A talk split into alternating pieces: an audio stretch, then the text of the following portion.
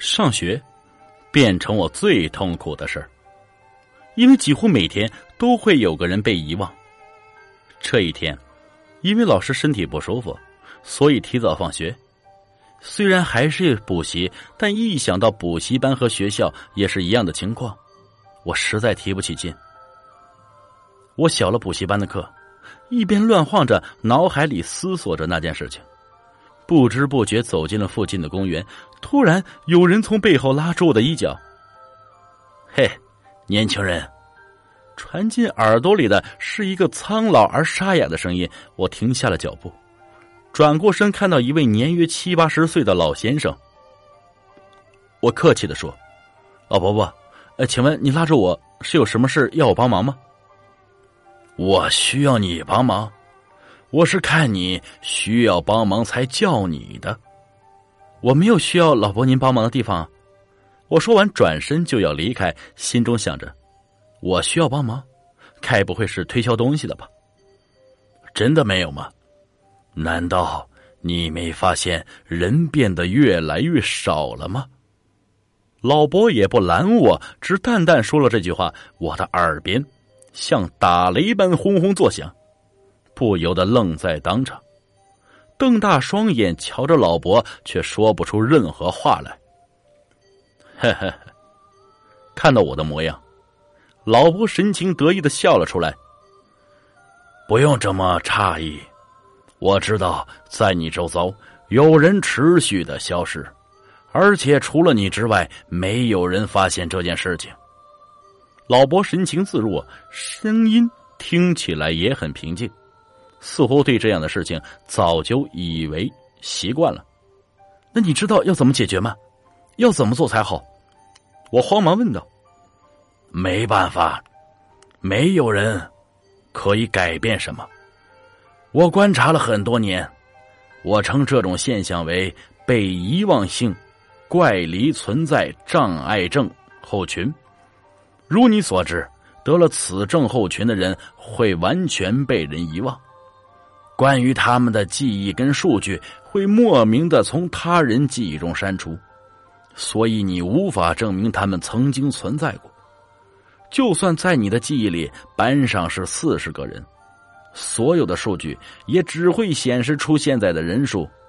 就算你今天把人数记录下来，隔一天一样会变化。应该这么说，这是一种不可知的空间与时间障碍。我还年轻的时候，这种情况不常发生，但是最近案例急速增加，越来越多的人被遗忘。老伯不疾不徐的说道：“即使如此，他说的这些东西我还是无法理解。”听完老伯说的话，我呆了半晌，什么被遗忘性怪离存在障碍症候群？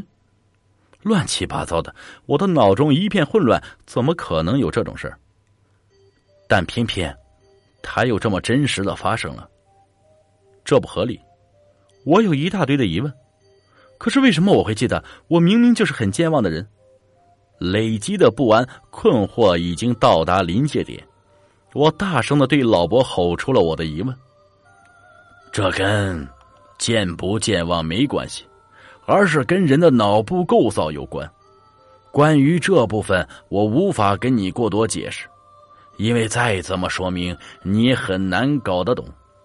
而且现在重点是你真的记得你们班有多少人吗？老伯反问我，我当然记得。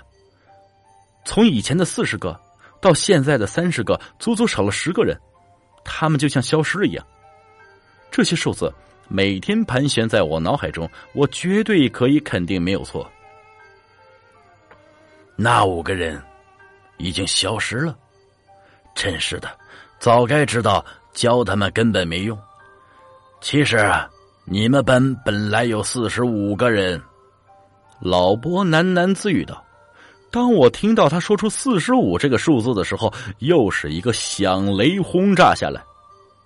四十五个人。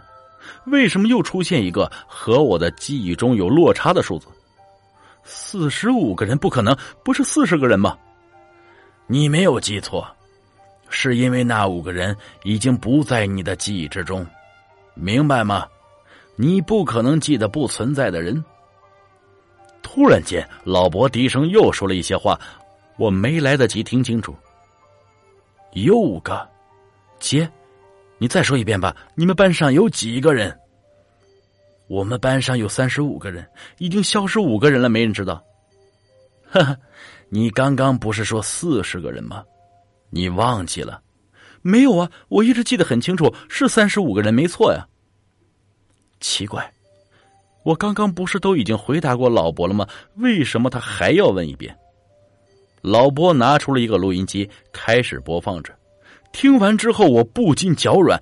这录音机是特制的，可以保存会被强制修改的事实。现在你懂了吗？我无力的点点头。对了，你以后不会再见到我了。如果你发现你也将有同样的危机，这里有封信，看完你就知道该怎么做了。老伯说完，又从上衣口袋里拿出一封信递给我。真的没有任何办法可以救那些人吗？我接过信，像是垂死挣扎般的再度询问老伯。我知道你很想救那些人，但这是不可能的。人类是宇宙运行的一部分，生老病死，特别是生与死，这些。都是自然演变的过程。人类的力量比你想象中要来的渺小，人类的能力可以做到小改变，例如延长生命，但大改变却是不可能的。这件事情也是一样。年轻人，我知道你很善良，只是以后你会渐渐了解很多事情，并不是你有能力解决的。这，我无言的点了点头，无意识的瞄了下手表，发现补习的时间已经过了。我向老伯道别后，无奈的往补习班走去。隔天我到学校，仔细的清点了一下人数，果然只剩下二十九个人。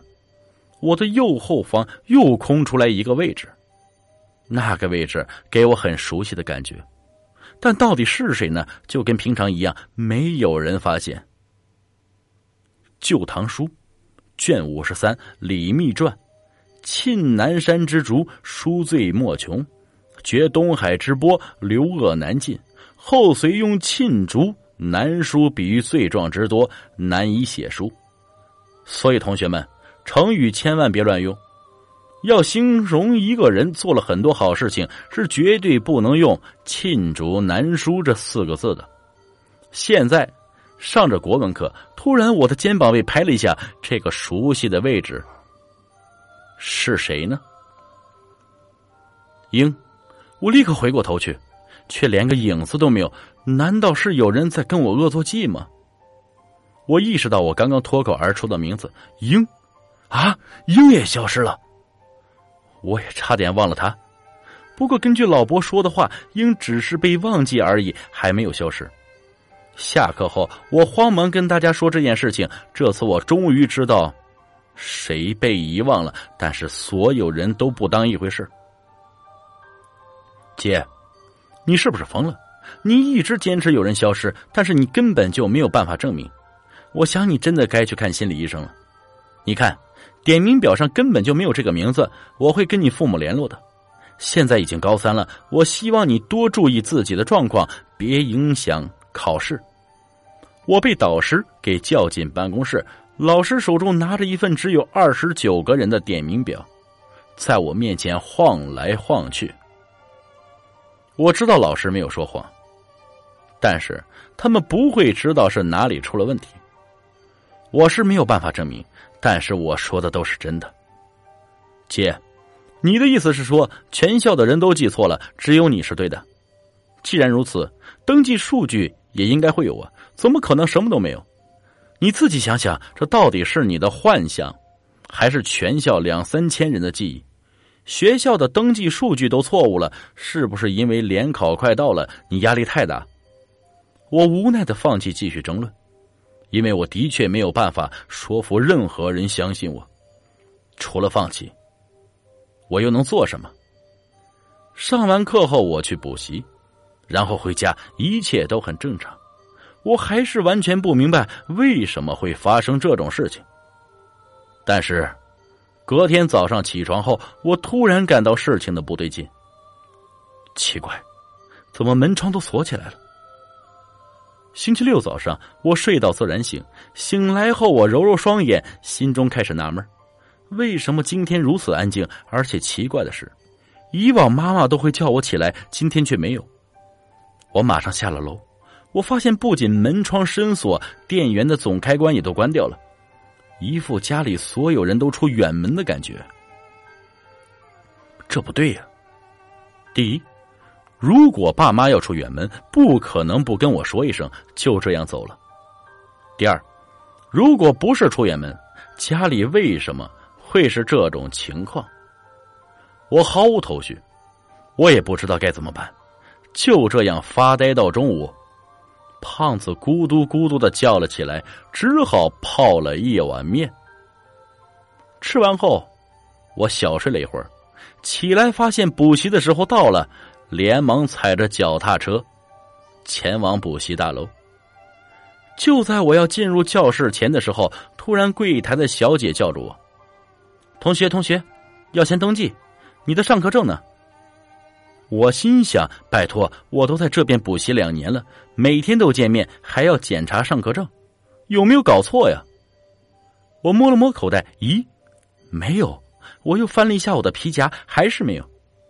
奇怪，怎么搞的？上课证这种东西，我一直放在皮夹里，根本没拿起来过，怎么会不见了？抱歉，今天忘记带了。你又不是不认识我，我都已经在这边上了两年课了。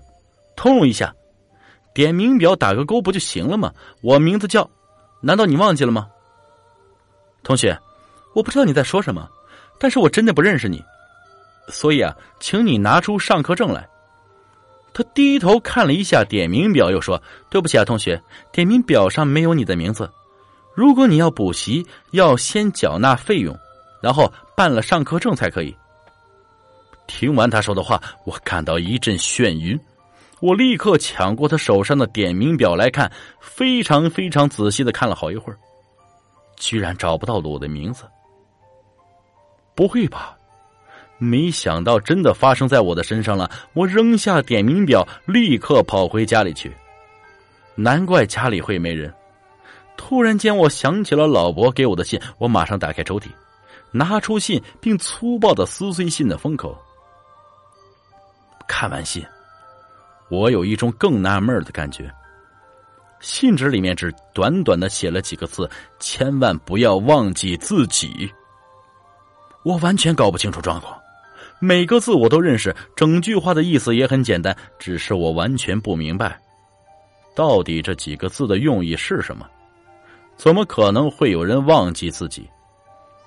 我出了家门，不由自主的在街上乱逛、补习或者上课，一切对我来说都没有意义了。就某个程度来看，我已经是一个不存在的人。被警察发现，搞不好还会被当成偷渡客来处理，这可就糟糕了。我现在唯一的希望就是在公园遇见那个老伯。虽然他没说办法，但或许。只有他不肯说罢了。我一直在街上逛到夜深，才又回到家。爸爸妈妈依然不在，幸好家里还留了点钱，短期间内生活费还没问题。无论如何，明天到学校看看情况吧。我这么想着，之后便沉沉睡去了。